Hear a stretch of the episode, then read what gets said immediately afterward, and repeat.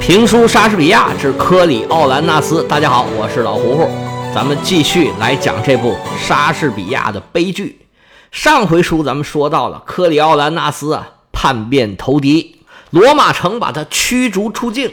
科里奥兰纳斯是满腔怒火，一肚子委屈，下定决心一定要打回老家去，杀进罗马城，把他这些仇人呢一个个的都给剐了。他这么一去呀，这奥菲迪乌斯倒是非常的欢迎他，但是啊，这个热乎劲儿维持不了多久。刚开始俩人亲亲热热，有说有笑，时间长了呀，这克里奥兰纳斯的本性就显露出来了。他呀，就谁他也瞧不起。这奥菲迪乌斯他算是看得起的，但是呢，这人呢就没有什么情商，做人呢没有眼力劲儿。到了人家那儿，你还吃头份喝头份到处都要说上句儿，奥菲迪乌斯就对他有了意见了。这时候啊，已经开始琢磨将来怎么算计克里奥兰纳斯了。柯将军一个人呢，虽然得到了对方的收留，但是毕竟啊，远离故乡，远离自己的老母亲、自己的妻子、儿子，这时候这心情肯定是很复杂的。所以今天这个开始曲呢，我就选了一首雅尼的。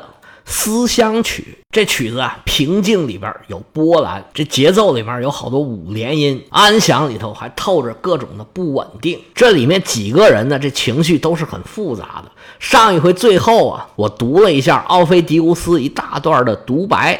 说老实话，我也没有很理解他这段独白啊，到底是啥意思？其实就表达了他对克里奥兰纳斯啊这种很复杂的感情，对他又很嫉妒，又很佩服，又怕他自己风头被对方给盖过去，又想利用他的能力啊打赢罗马。不管怎么说，这局势发展到这儿来了，奥菲迪乌斯他们这些进攻的人情绪复杂呀，罗马城里边这情绪啊就更复杂了。上一回最后我读的那段独白啊。是第四幕的结尾，那么现在呢？这第五幕就是最后一幕的开头。这场景啊，是在罗马的元老院，罗马的头面人物全都在这儿呢。执政官大将军考米涅斯端坐在他那象牙椅子上，愁眉不展，一脑门子官司。这时候啊，大家想都知道，正在商量如何退敌呢。这时候，梅老员外和两位保民官自然也在现场。这时候，大家就这个事儿啊，已然是商量了半天，也没商量出个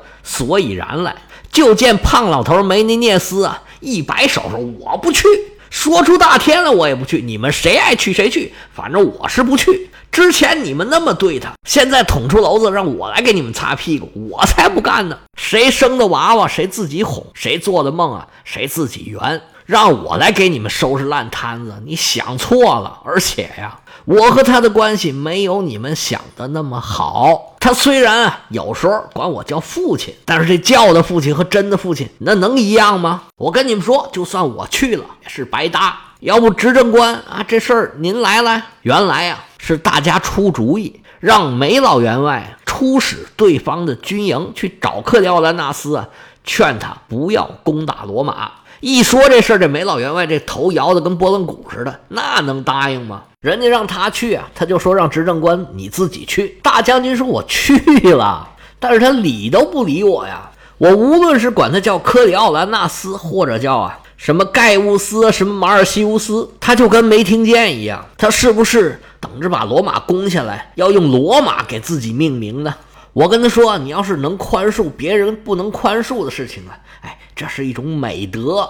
他跟我说呀，一个国家如果向一个人，一个被这个国家所处罚的人来求饶恕，这事儿是不是太无聊了，太好笑了？我让他想想亲戚朋友。他说不能因为大粪里面有两粒儿米，你就吃那个大粪呢。这可真是一个有味道的比喻。梅老员外说：“那行吧，我算是一粒米吧。还有他母亲、他妻子、他儿子，还有大将军。那至于那些大粪呢？嗨，他扭过脸去看了一眼老布和老辛儿这两个保民官，哎，我就不说是谁了，但是没办法呀，我们就同归于尽吧。老辛儿说：“这事儿还得求您帮帮忙，您就跑一趟嘛。我们都知道，梅老员外您是最聪明的，这嘴呀是最能说，死的都给说活了。所谓活死人肉白骨，这就是您老人家的本事。”这时候说您老人家了，老胖头头一扭，哼，我才不去呢。哎，您就去一趟吧。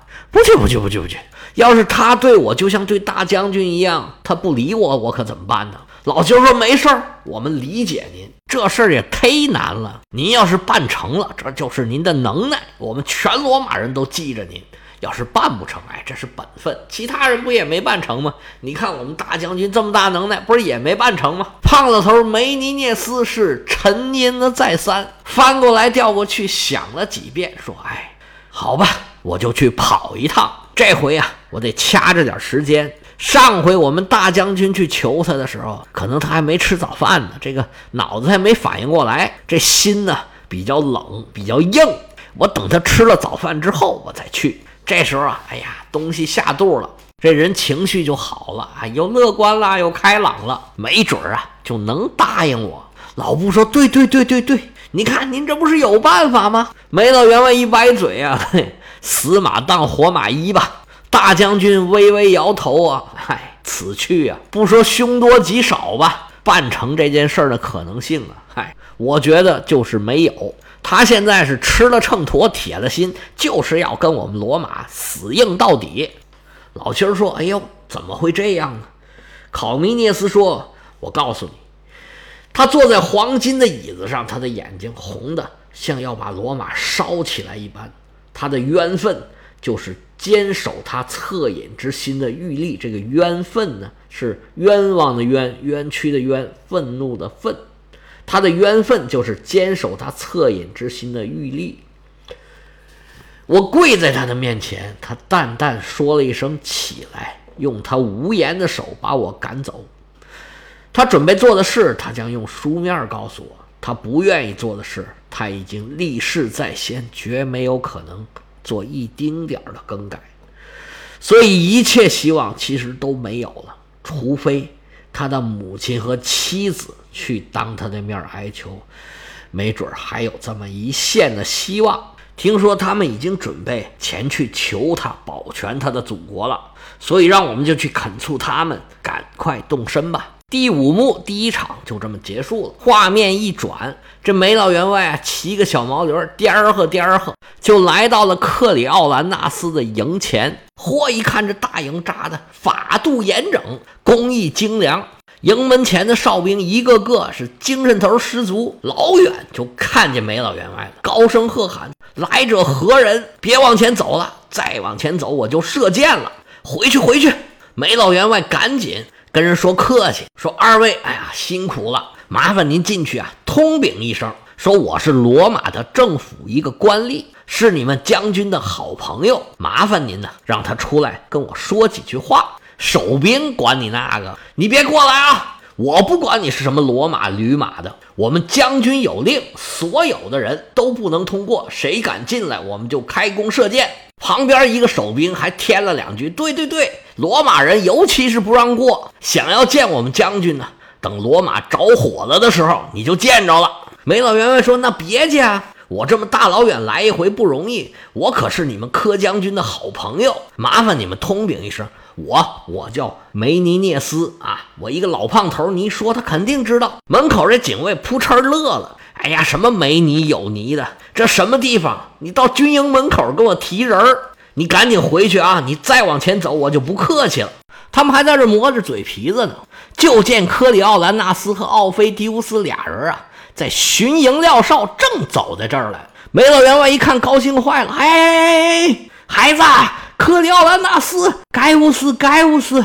我在这儿呢，往这儿看呢，然后就对这个卫兵说：“你不用再给我通报了。现在我告诉你，我就不是个一般人儿。你小小一个哨兵啊，哼，你给我磕一个，我都不一定理你。”这克里奥兰纳斯就好像没看见一样，打着眼前呢就要过去。奥菲迪乌斯说：“哎哎哎哎，你看那老头在那嘚嘚瑟瑟干嘛呢？”克里奥兰纳斯这时候啊，装不认识，好像也装不下去了。然后啊，走过去对梅老员外说：“哎，走吧，你离这儿远一点。”梅老员外听他说这话，可不愿意了。原文啊是这样说的：“愿荣耀的天神们每时每刻护佑着你，像梅老爹一样眷爱着你啊，我的孩子，我的孩子，你在准备用火烧我们？瞧，我要用我眼睛的泪水把它浇熄。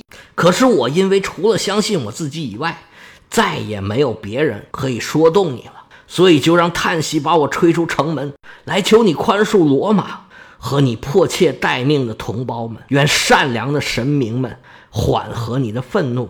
要是你还有几分气恼来消，请你发泄在这个奴才身上吧。他说的就是刚才不让他去见克里奥兰纳斯的这个哨兵，说他像一块石头一样挡住了我，不让见你。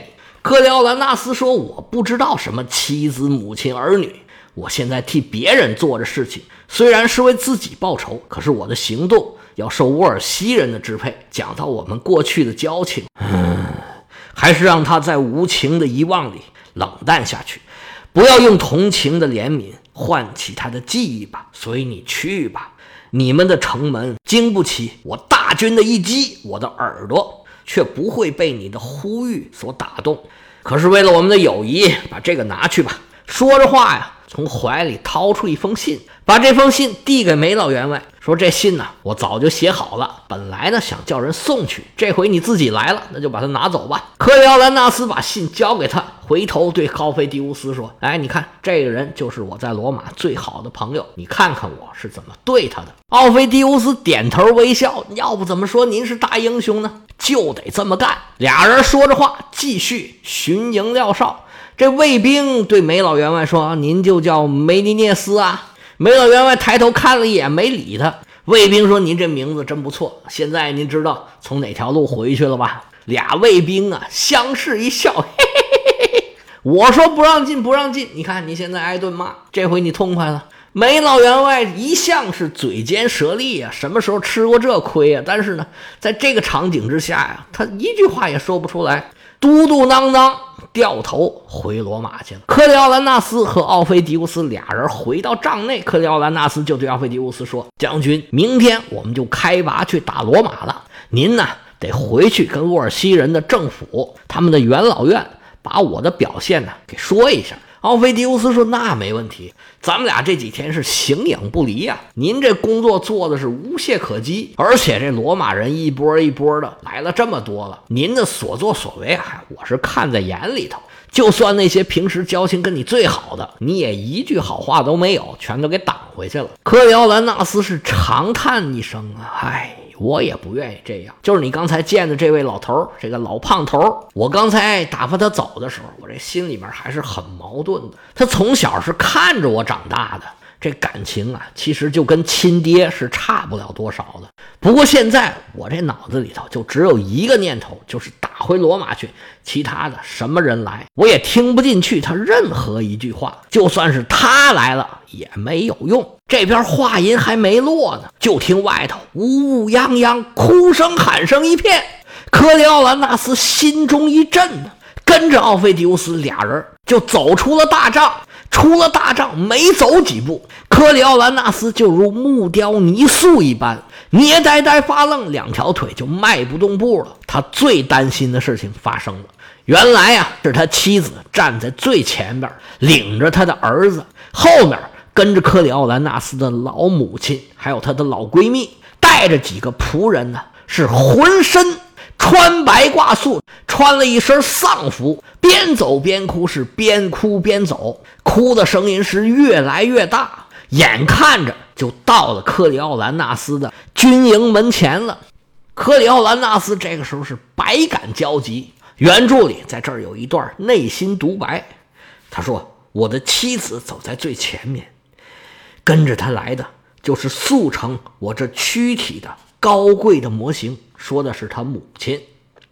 他的手里还挽着他嫡亲的孙儿。可是去吧，感情，一切天性中的伦常都给我毁灭了吧！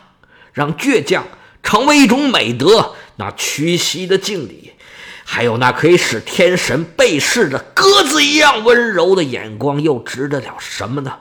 我要是被温情所溶解，那么我就要变得和别人同样软弱了。我的母亲向我鞠躬了，好像奥林匹斯山也会向一个土丘低头恳求一样。我的年幼的孩儿也露着求情的脸色。伟大的天性不仅喊出“不要拒绝他”。让沃尔西人耕耘着罗马的废墟，把整个意大利夷为田亩吧！我绝不做一头服从本性的呆鹅，我要默然无动于衷，就像我是自己的创造者，不知道还有什么亲族一样。克里奥兰纳斯自己在这儿跟自己发着狠，奥菲迪乌斯在旁边看在眼里，一言不发。我就看你呀，到底该怎么办？大英雄在这儿内心交战。但是表面上还装作很强硬的样子。这时候啊，他的妻子用他最熟悉的声音叫了一声“将军”。克里奥兰纳斯说：“停，别说话了。你现在眼前的这个人已经不是你以前认识的那个将军了，不是你以前朝夕相处的那个丈夫了。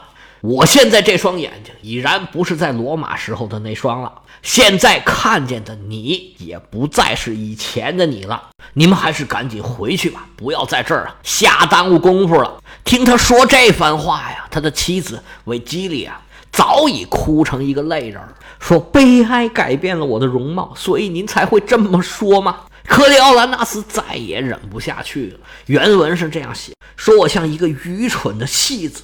我现在已经忘记了我要扮演的角色，将要受众人的耻笑了。我最亲爱的，原谅我的残酷吧，可是不要因此而向我说原谅我们的罗马人啊！给我一个像我的放逐一样长久，像我的复仇一样甜蜜的吻吧。善妒的天后可以为我证明，爱人，我这一个吻就是上次你给我的，我的忠心的嘴唇。一直为他保持着贞操。天哪，我是多么饶舌，忘记了向全世界最高贵的母亲致敬了。母亲，您的儿子向您下跪了。说着，克里奥兰纳斯向自己的母亲双膝跪倒，说：“我应该向您表示不同于一般儿子的最深的敬意。”克里奥兰纳斯这边还想说什么，就见他自己的母亲往前慢走了两步，扑通一下。跪倒在自己儿子的面前，克里奥兰纳斯吓坏了。妈，你这是干嘛呀？你让儿子还怎么做人呢？你折杀我了。下边原文里面又是一串莎士比亚式的比喻，这是什么意思？您向我下跪，向你有罪的儿子下跪，那么让贫瘠海滨的石子向天星飞射，让作乱的狂风弯折凌霄的松柏去打击炽热的太阳吧。一切不可能的事都要变成可能，一切不会实现的奇迹都要变成轻易的工作了。老太太说：“你是谁？我非常的清楚。但是你眼前跪着这个女人，你还认识吗？”还没等克里奥兰纳斯回话，老太太就把孙子拉在了旁边，对着克里奥兰纳斯说：“看见没有？这个。”就是你自己小小的缩影，等他长大了，他就会完完全全跟你是一模一样。老太太又叫过自己的媳妇，说：“来来来，来，我们几个人一起给他跪下。”老太太、自己的妻子、自己的儿子，三个人溜溜的就跪在自己的眼前。克里奥兰纳斯是热泪盈眶，不知道怎么办好了。